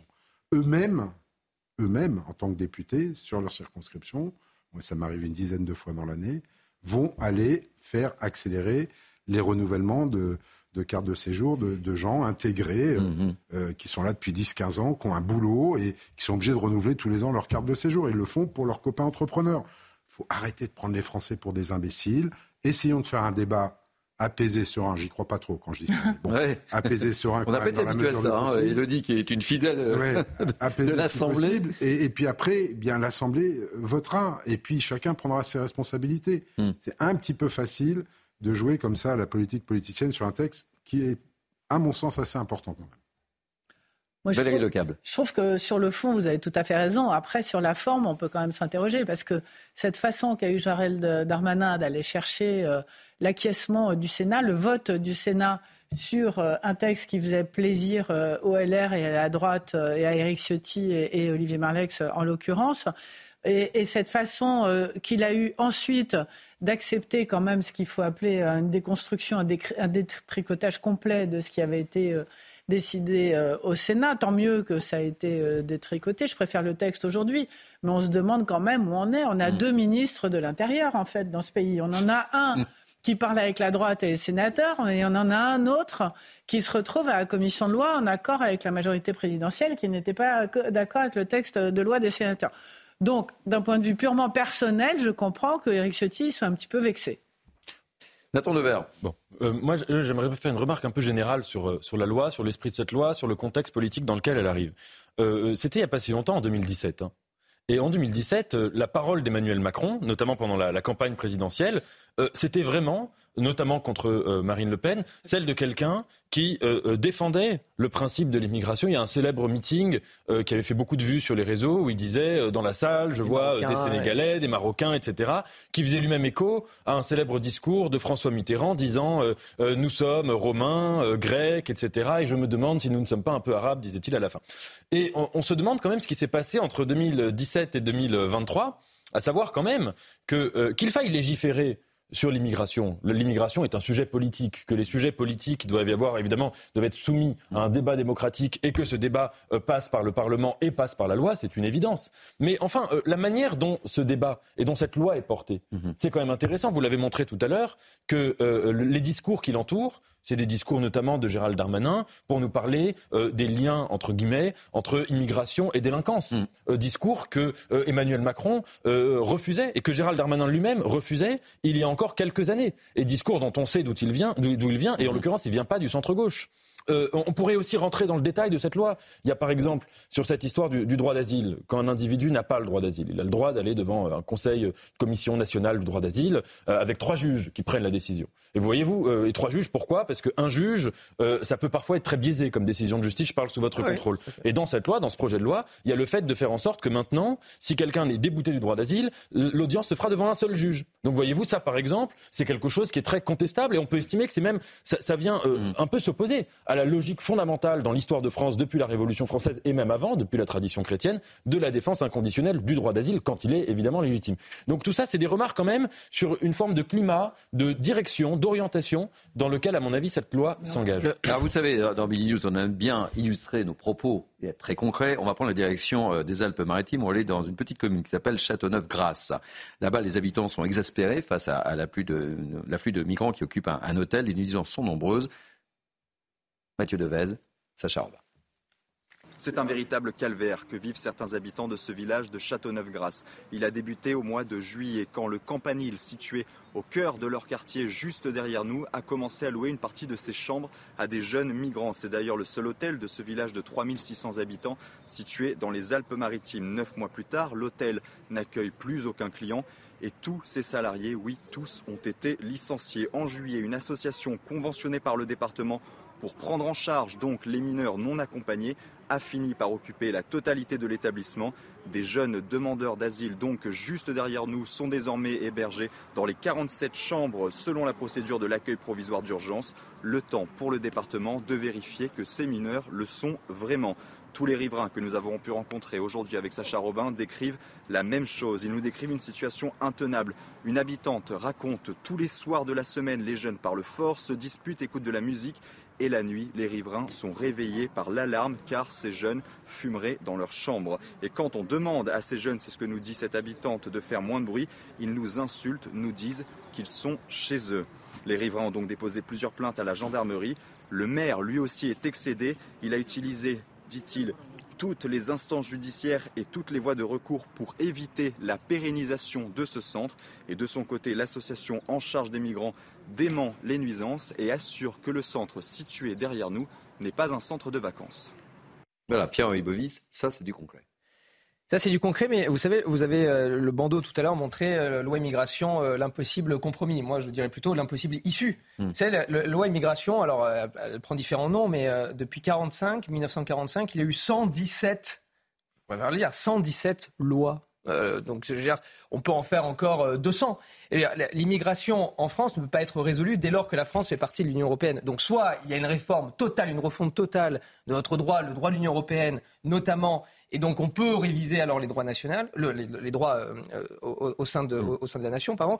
Euh, soit on fait de la politique politicienne où on essaie de satisfaire les uns et les autres. Et le seul, la seule disposition qui était dans la loi immigration qui me semblait pour le coup intéressante, on peut en débattre, mais qui du moins aurait pu avoir un effet direct, c'est la suppression de l'AME, hmm. de l'aide médicale d'État. Hmm. Puisque, je, vous sens bon dire, mais les ah sénateurs bah avaient voulu mettre en place une aide d'urgence euh, pour répondre aux, questions évidemment de, santé publique, mais supprimer l'AME pour éviter de créer un appel d'air. Alors après, certains disaient oui, mais c'est peanuts parce que c'est 0,4% du budget de la sécurité sociale. Vous voyez, c'est mais, ça, restait une disposition euh, symbolique et on mettait une, loi d'urgence. Euh, on, votait une loi d'urgence. Mais donc là, si vous voulez, au moins il y avait un, impact. Encore une fois, on peut en discuter, on peut en débattre, mais au moins il y avait quelque chose de symbolique. Moi, cette loi immigration, alors vous l'avez dit tout à l'heure, en plus, ça peut être d'autant plus contestable que maintenant, sur le droit d'asile, on va pouvoir mettre en place un seul juge unique s'il y, a un refus. Mais je veux dire, tout ça, ça relève du détail. Ça ne résoudra pas le problème, les problèmes concrets que rencontrent les, Français. Et il faut, il faut bien le dire. Et il faut aussi un peu d'honnêteté de la part des politiques, ne serait-ce que de dire que l'immigration aujourd'hui ne peut pas être un problème qui réglé sur d'un point de vue national, mmh. puisque c'est un problème bien plus, euh, bien plus, bien plus large. Et j'en terminerai là-dessus. Vous savez, le, euh, ce drame qu'il y a eu à Annecy, le tueur, le, tueur, le tueur d'Annecy. C'est, vous voulez, c'était un problème lié effectivement à l'immigration, mais pas euh, au sein des frontières françaises, puisqu'il avait bénéficié d'un droit d'asile en Suède. Donc vous voyez, c'est bien qu'il y a un problème beaucoup plus large, notamment euh, d'ouverture des frontières au sein de l'Union européenne. Allez, très rapidement, parce qu'il nous reste une minute, euh, Bruno Millienne et. Non, mais je suis d'accord avec vous sur un point, c'est qu'effectivement, l'immigration doit se régler au niveau européen. On voit bien que les frontières européennes sont trop lâches. Bon, ça, c'est, ils sont en train de travailler dessus, on verra. Donc effectivement, les marges de manœuvre des États à l'intérieur même de leurs frontières est compliqué. Sur l'AME, alors je suis pas du tout d'accord. Bah non, pas du tout. Bah Évidemment pas d'accord avec vous parce qu'on sait la chiffrer, parce que de toute façon le serment d'Hippocrate fait que vous n'empêcherez pas un médecin d'aller soigner quelqu'un qui vient aux urgences sans papier, qu'aujourd'hui on sait combien ça coûte et que si vous la supprimez, on ne saura pas combien ça coûte, mais c'est vous qui paierez au final. Et, et, juste pour conclure, tous les médecins euh, réclament le maintien de l'aide médicale d'État. Non, pas, tous. Non, pas tous, les, toutes les représentants, en tout cas, les patrons de la PHP, euh, tous les, si, mais bien sûr. Non, pas, parce que sur, parce que non, mais c'était pas honnête. C'était pas honnête. Mais juste, je termine parce que sur le principe de prévention, c'est pas la peine d'attendre que les gens soient complètement malades pour euh, pouvoir s'en occuper. imaginez la crise Covid sans l'AME. Je vous laisse imaginer ça. Allez, on marque une pause. et le Huchard reste avec nous parce que euh, Emmanuel Macron donne rendez-vous à la nation en janvier. Janvier. Ça, c'est du tease quand même. Hein. Vous allez tout nous dire. On compte sur vous. Oui. Ou presque. oui. Ou presque. On verra. On attend. Allez, à tout de suite pour la dernière ligne droite de Mini News. Je ne sais pas si vous avez le même avis que moi, mais le temps est passé très vite. Est déjà 13h30. Euh, c'est la dernière ligne droite pour Midi News Weekend. Nous sommes ensemble jusqu'à 14h. Je vous représente l'équipe dans quelques instants. Mais tout de suite, un point sur l'information avec Isabelle Piboulot. Les peines sont tombées à l'encontre des six ex-collégiens impliqués dans l'assassinat de Samuel Paty. Celles-ci vont de 14 mois de prison avec sursis à 6 mois de prison ferme aménagée sous bracelet électronique. Âgés de 13 à 15 ans au moment des faits, les adolescents ont encouru jusqu'à 2 ans et demi d'emprisonnement. Les proches du professeur regrettent des peines insuffisantes. À Saint-Alban, dans les Côtes d'Armor, l'école primaire Saint-Guillaume a été évacuée hier après une suspicion d'intoxication au monoxyde de carbone. Toutes les personnes hospitalisées ont pu rentrer chez elles. Ces émanations pourraient être liées à un départ de feu dans la chaufferie au fioul de l'école. Une enquête de flagrance a été ouverte pour blessures involontaires. Et puis Mahmoud Abbas tient les États-Unis, je cite, pour responsable de l'effusion de sang à Gaza. Une déclaration en réaction au veto américain hier à une résolution de l'ONU pour un cessez-le-feu dans le territoire palestinien. Le ministre israélien des Affaires étrangères, lui, a estimé qu'un cessez-le-feu empêcherait l'effondrement du Hamas. Merci, cher Isabelle. Euh, dernière ligne droite, on a beaucoup de sujets à aborder. Euh, Elodie Huchard euh, est avec nous. Le Câble est toujours avec nous. Denis Deschamps est toujours avec nous. Pierre-Henri Bovis est toujours avec nous. Et Bruno Millième, député modem des Yvelines, est toujours avec nous. Allez, on va parler d'Emmanuel Macron. Mhm. Petite déclaration, petite confidence à nos confrères euh, du Monde. Rendez-vous avec la nation en janvier. Euh, en janvier, c'est quoi? C'est les vœux habituellement. Donc, mais c'est pas. Il y a quelque chose d'autre derrière ça, non? Il y a, sans, doute, il y a sans doute quelque chose d'autre. Quoi, ça ressemble à ce que fait euh, Emmanuel Macron chaque fois qu'il veut se sortir d'une crise après les Gilets jaunes. On a eu le grand débat, on a eu aussi l'initiative politique d'ampleur, rappelez-vous, qui ont donné les rencontres de Saint-Denis et qui, pour le coup, n'ont pas donné grand-chose. On se rappelle que la deuxième édition, il y avait très peu de chefs de parti qui étaient euh, présents. Emmanuel Macron qui dresse euh, un constat, qui explique que le climat n'est pas bon, que la France est trop euh, divisée et donc qui veut être facteur d'unité. Il le dit à plusieurs fois, effectivement, à nos confrères du monde. Alors ça ressemble un petit peu à un ballon mmh. d'essai, une chose voilà qu'on va annoncer, mais on l'annonce pas tout de suite parce qu'on ne sait pas encore exactement ce qui va se passer. Le seul problème, c'est que les derniers, les dernières initiatives de ce style ont été plutôt déceptives. Il parle aussi des élites qui jouent sur les peurs. C'est des pics envoyés à l'opposition. Ce sont des mots qu'on entend beaucoup en ce moment dans la bouche euh, des ministres notamment et du gouvernement qui expliquent euh, de temps en temps la France insoumise, de temps en temps au Rassemblement national, qu'ils récupèrent tout ce, qui fait l'actualité euh, pour attiser un petit peu plus les tensions. Et donc on voit qu'Emmanuel Macron veut incarner l'unité. Le problème, c'est qu'on a un pays évidemment très divisé. D'abord politiquement, puisqu'on voit aujourd'hui que malheureusement pour eux, au sein du gouvernement, toutes les initiatives, les déplacements ont quand même beaucoup de mal à passer le mur du son. Et puis, un pays évidemment euh, fracturé au sein de la société. On verra ce qu'est euh, ce rendez-vous de la nation euh, en janvier. Nul doute que l'opposition a hâte de savoir et peut-être la majorité aussi ce qui va se passer. Eh bien justement, on a un député, il est là, on va lui poser la question. vous, avez, vous attendez quelque chose de ce rendez-vous avec la nation? Non, c'est la tournée des Zéniths. Non, je plaisante. Ne ratez pas Emmanuel Macron au tournée de. C'est ça que vous voulez dire? Non, non, mais on a un constat qui est quand même terrible. Moi, je on est, on est là un petit peu, nous, un petit peu dans l'entre-soi. Vous n'avez pas une information à nous glisser Non, non, mais on est un petit peu dans l'entre-soi. Honnêtement, on parle, on parle de sujets, bien sûr, qui intéressent les Français. Et quand on va sur le terrain, je peux vous dire que des fois, je ressens un vrai décalage entre ce qu'on ah. peut, ah, dont on peut débattre ah, je suis assez surpris. Alors ça, c'est pas nouveau. Alors ça, c'est incroyable. non, non, mais et, la préoccupation euh, de certains qui est pas forcément. Euh, ce qui est incroyable, c'est de le reconnaître. Non mais, bien. Euh, non, mais il faut, faut le reconnaître. Pas beaucoup, hein. Non, euh, pour tout vous dire, un bon point pour vous. Pour tout vous dire, je rentre de Mayotte. Euh, je pense que là, la petite déclaration du président, ils en sont pas là. Hein. Ouais.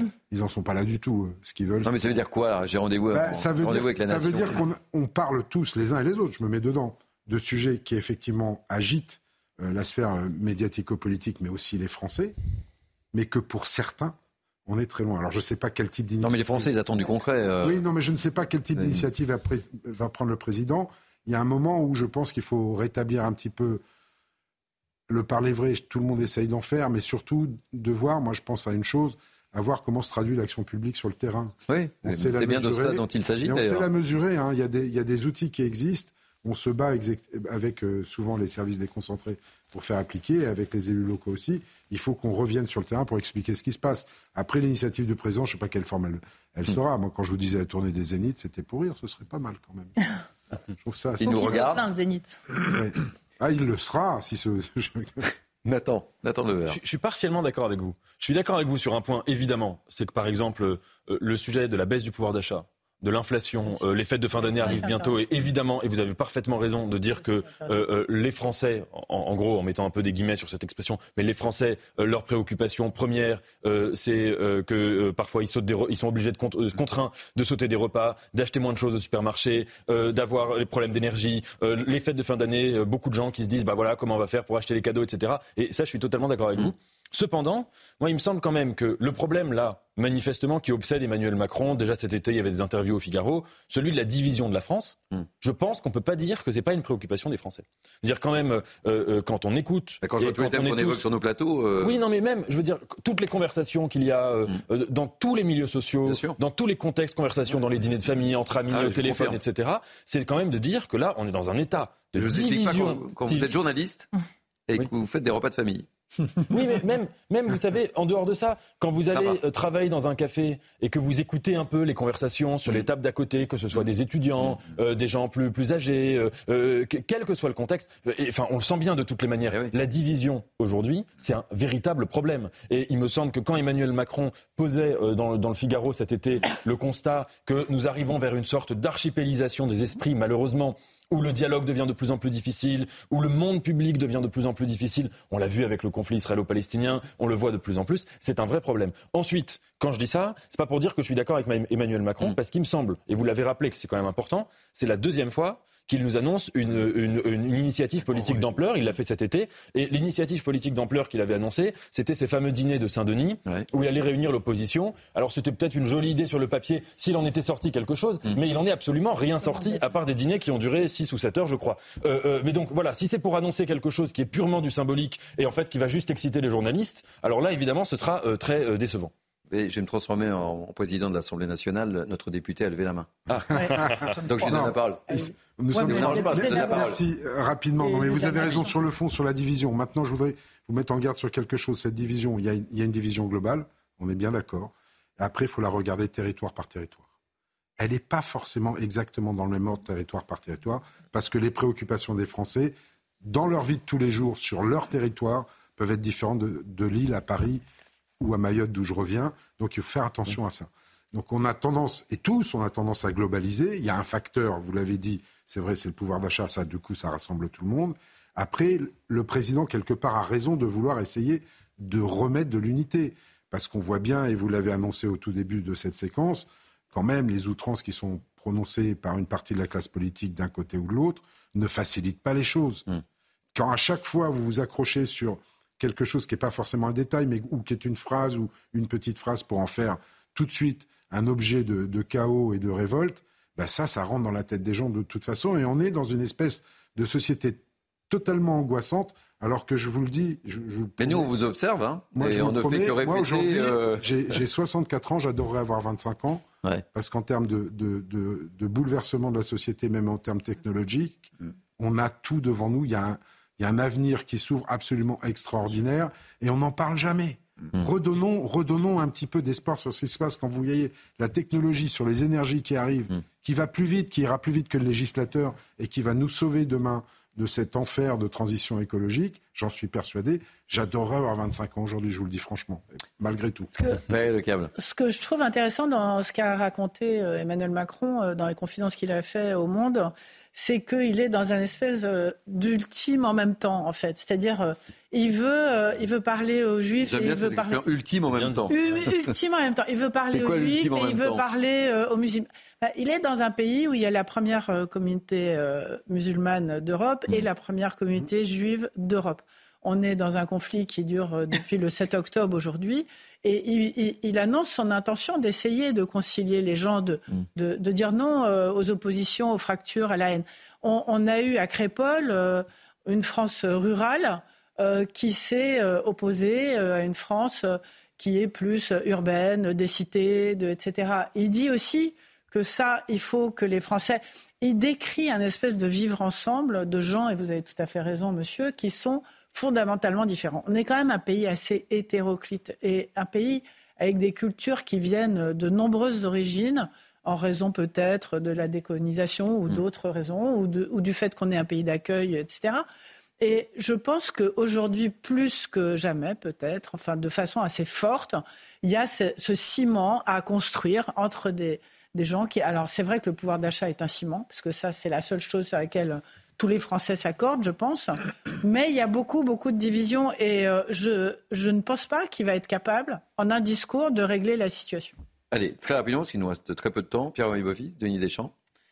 Le, je, vais être en décalage puisque j'ai 30 ans et j'aurais préféré peut-être moi avoir 30 ans à votre, à votre génération, puisque en tout cas, moi, de ce que je peux vous dire, c'est que euh, de cette génération-là, on constate un déclassement euh, des élites politiques. Et on voit bien que lorsqu'on regarde, lorsqu'on s'intéresse par exemple aux vidéos INA, les anciens, les anciens débats politiques, les politiques savaient parler mm. euh, aussi aux Français, mais des problématiques qui les concernaient concrètement. Vous avez parlé du pouvoir d'achat, mais aussi la deuxième, grande, euh, la deuxième préoccupation des Français après le pouvoir d'achat, c'est le logement. Mm-hmm. Il y a une politique, une crise du logement qui est fondamentale et avec des Français aujourd'hui qui n'arrivent plus à se loger qui n'arrivent plus à avoir un toit. Et ce qui est quand même pour, le coup fondamental, c'est de pouvoir avoir un toit et de pouvoir se nourrir euh, comme bon on sent. On peut parler des étudiants jusqu'à la fin du mois. À se loger, à se nourrir et, à aux faire étudiants, exactement. Et vous voyez, tout à l'heure on a parlé de, on, parle beaucoup de la loi immigration, mais j'ai envie de dire, c'est pas évidemment annexe, c'est pas c'est pas un sujet à prendre à la légère, mais ça vient quand même en troisième ou quatrième, je crois, préoccupation euh, des Français. Mm. Et lorsque je parlais justement de, ce décalage euh, générationnel, c'est que j'ai l'impression aussi qu'il y a une certaine époque,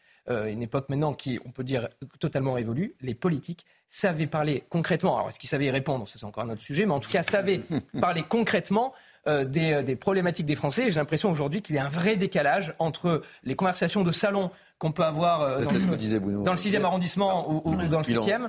Que, que, les problématiques que peuvent rencontrer les Français. Politiques, journalistes et intellectuels. Ouais. C'est pas que les politiques. Journalistes, exactement. Journalistes, journalistes et intellectuels, vous avez raison. Et après, sur la division, effectivement, c'est un sujet aussi qui, qui, qui, qui est ancré aujourd'hui, qui s'ancre de plus en plus dans le cœur des Français. Mais qui, à mon sens aussi, est une conséquence de ces deux problématiques qui sont le pouvoir d'achat et le logement, dès lors qu'il y a une crise euh, sociétale, une crise économique et une crise sociétale derrière qui suit. Denis Deschamps, vous avez un vrai challenge, vous avez 14 secondes et demie. voilà, ah, c'est rude. C'est de la faute de Pierre Bovis. Sur le fond, on a fait quand même pas mal de tours et euh, il y aurait euh, beaucoup à dire pendant au moins une demi-heure. Eh ben non, on pas le temps. Et sur la forme, c'est assez. Je reviens au tout départ sur votre interrogation sur la forme. En fait, le spectre peut être très très large. Ça peut être une grande annonce, un grand projet, euh, histoire de faire une, diversion euh, dans les médias ou dans les préoccupations des Français, jusqu'à l'extrême, je ne sais pas, un changement de gouvernement, une dissolution autre, j'y crois pas beaucoup, mais ça peut aller jusque-là euh, et, ça peut être assez intéressant. Mais je crois encore que ce sera plutôt un effet d'annonce qui fera diversion sur d'autres grands sujets, qui va se percuter avec la loi immigration aussi d'ailleurs. Ça sera le mot de la fin. Vous avez été parfait. Vous avez un peu dépassé, mais je ne vous en veux pas. Allez, fin de ce mini news week-end. Merci les amis. Euh, Elodie, vous êtes avec moi demain Oui. Grand rendez-vous politique demain. Oui. À partir de 10h. 10h, avec Marine Le Pen. C'est ça. Failli être piégé. Non, non, mais non, c'est pas mon genre. Euh, merci. on a apprécié la sincérité de monsieur le député. C'est vrai, vous revenez quand vous voulez. Ah bah écoutez, à votre disposition. Ça s'est bien passé? Très bien. Et qu'on n'a pas vu Ne partez pas avec le fauteuil. Hein. Si, si, je pars avec. ok. Merci à François Epp. Merci à Isabelle Tollet, à leur parrain. Merci à la programmation Lino euh, Vettez. Merci aux équipes en régie. Je vais tous les citer. Réalisation Thibaut Palfroy. Vision euh, David Marin. Son Nicolas et Thomas. On ne donne pas leur nom. Kianouk. Euh, vous pouvez évidemment revivre cette émission sur notre site. Vous connaissez le type musique, c'est news.fr. Nos prochains rendez-vous dans quelques instants. Une nouvelle diffusion de nos émissions politiques. Et puis, à 15h, vous avez rendez-vous avec l'ami Lionel Rousseau pour 180 minutes info. Et demain, on ouvre 11h. 11h, juste après le rendez-vous politique, avec vous, Elodie Huchard. Allez, bye bye, passez une belle journée.